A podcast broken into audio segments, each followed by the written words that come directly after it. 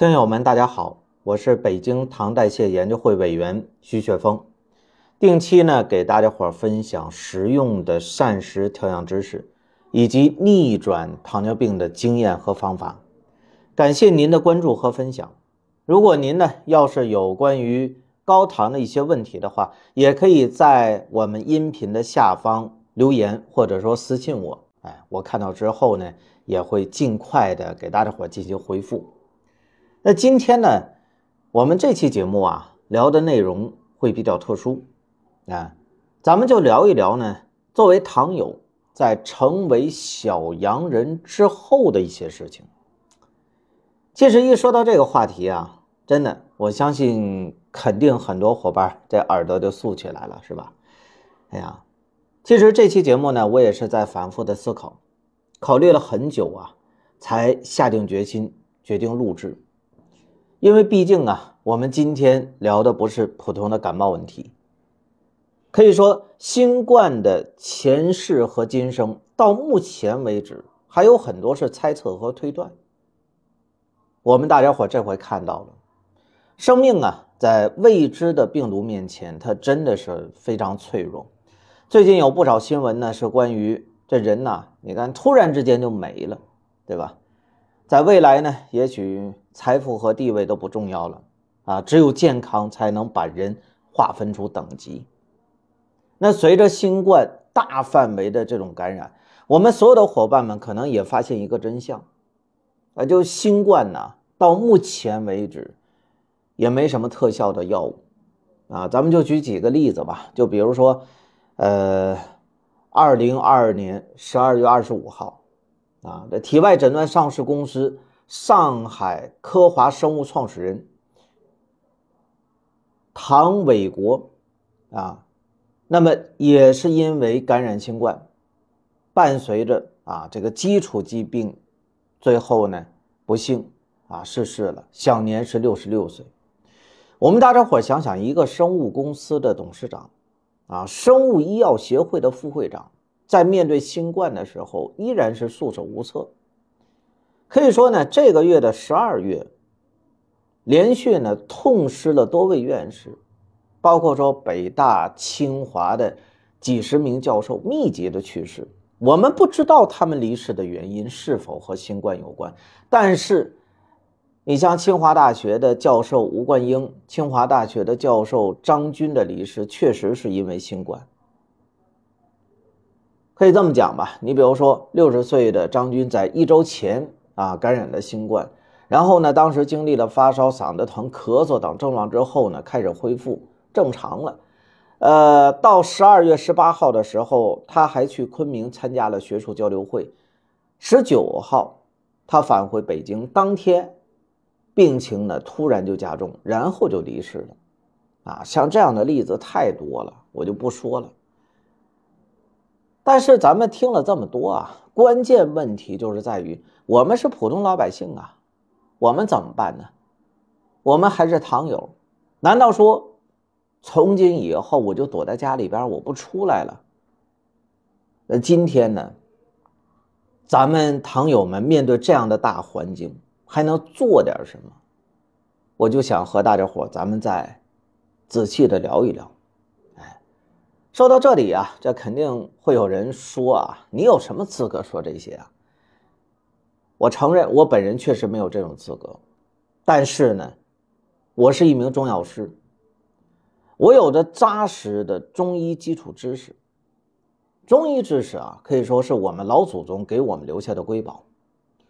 中医知识不仅博大精深、充满智慧，而且呢，关于新冠的问题，我们。是可以从中医的智慧当中找到一些参考的答案的，啊，你就比如说吧，咱们中国中医研究院编辑出版的《中国疫情史鉴》啊，从西汉到清末，我们中国至少发生过三百二十一次的大型瘟疫。可以说呀，在这个期间呢，中医药与各种瘟疫啊展开了一次又一次的生死的这种对决。在有限的领域和时间内控制了疫情的蔓延，在中国历史上从来就没有出现过，你像西班牙大流感呐，或者说欧洲黑死病啊这种大流行啊，全球的鼠疫的蔓延也是那样，啊，可以说呢，你像我们刚才提到的这些这个大型的世界型的瘟疫呢，一次性的就能造成数千万人的死亡悲剧，但是在中国没出现过。中国本来呢。在历史上看，是一个疫情多发的国家，啊，据记载啊，从公元七世纪一直到二十世纪，一共发生过七百多次规模较大的瘟疫流行。东汉末年啊，是我国瘟疫流行的高峰期，于是呢，有的名医张仲景结合当时的具体情况，写成了世界上第一本传染病的专著，叫《伤寒杂病论》。金元明清呢，是我国瘟疫爆发的第二个高峰期，也造就了一大批杰出的防治瘟疫的中医学家。啊，一直到一九三六年，石家庄呢爆发了流行性的乙型脑炎，啊，西医根本就控制不住，疫情越来越严重，不得已啊，周恩来总理啊请到了非常有名的中医蒲福州，然后呢开始开方。蒲福州老先生呢，也是结合运气学说，然后呢，根据当时石家庄的这个情况，啊，采取的清热呀、解毒啊、养阴呐，运用白虎汤大见奇效，治愈率高达百分之九十以上，拯救了上万人的生命啊！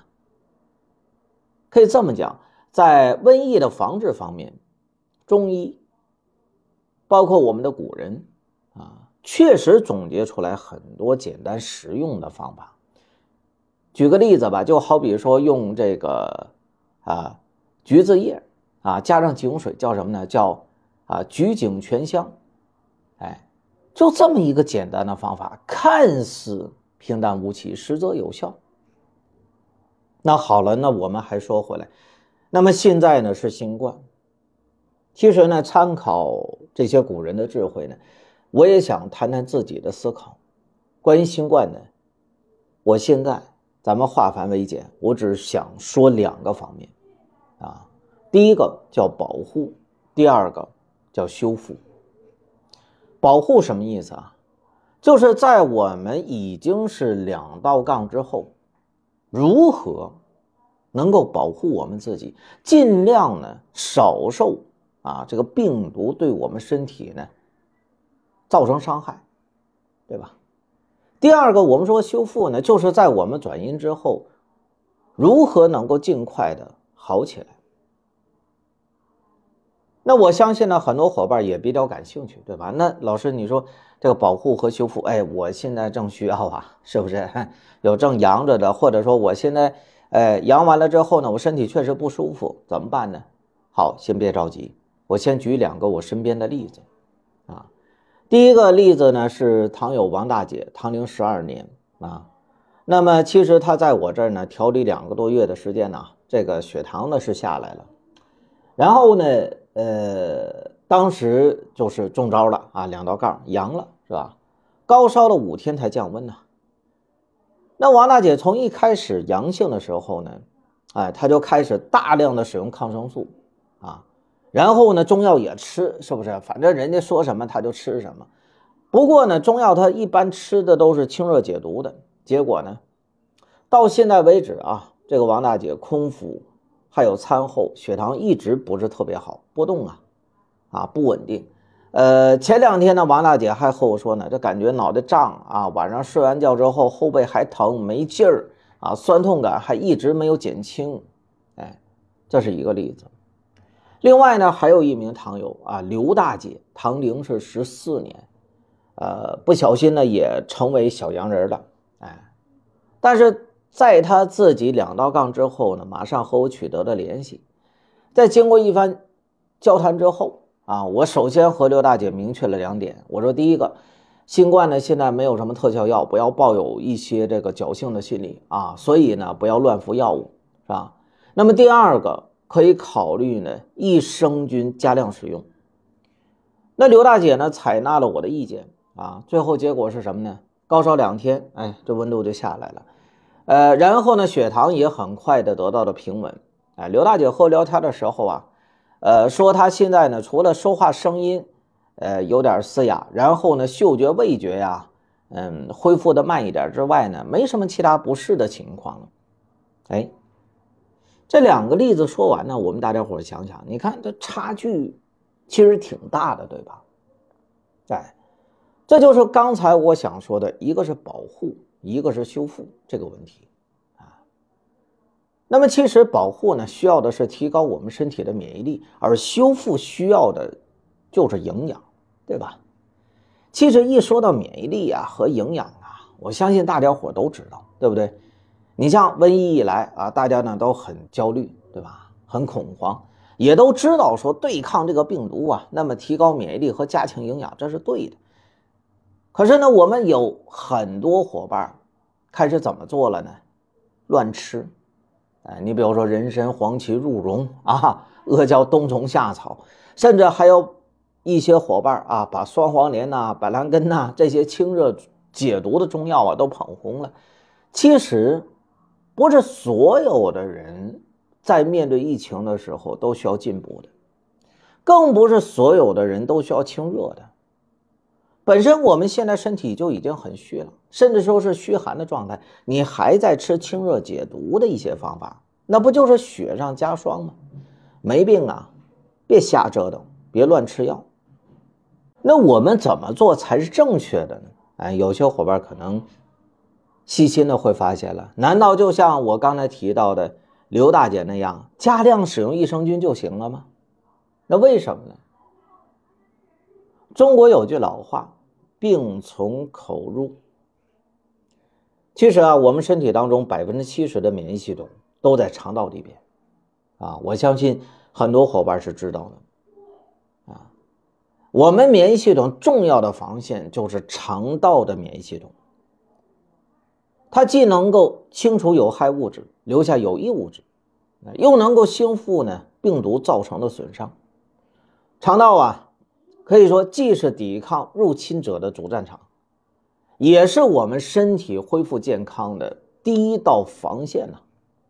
所以，我们可以通过呢肠道补充有益菌和益生元的方式，让肠道呢首先恢复健康，有效的提升我们身体的免疫力。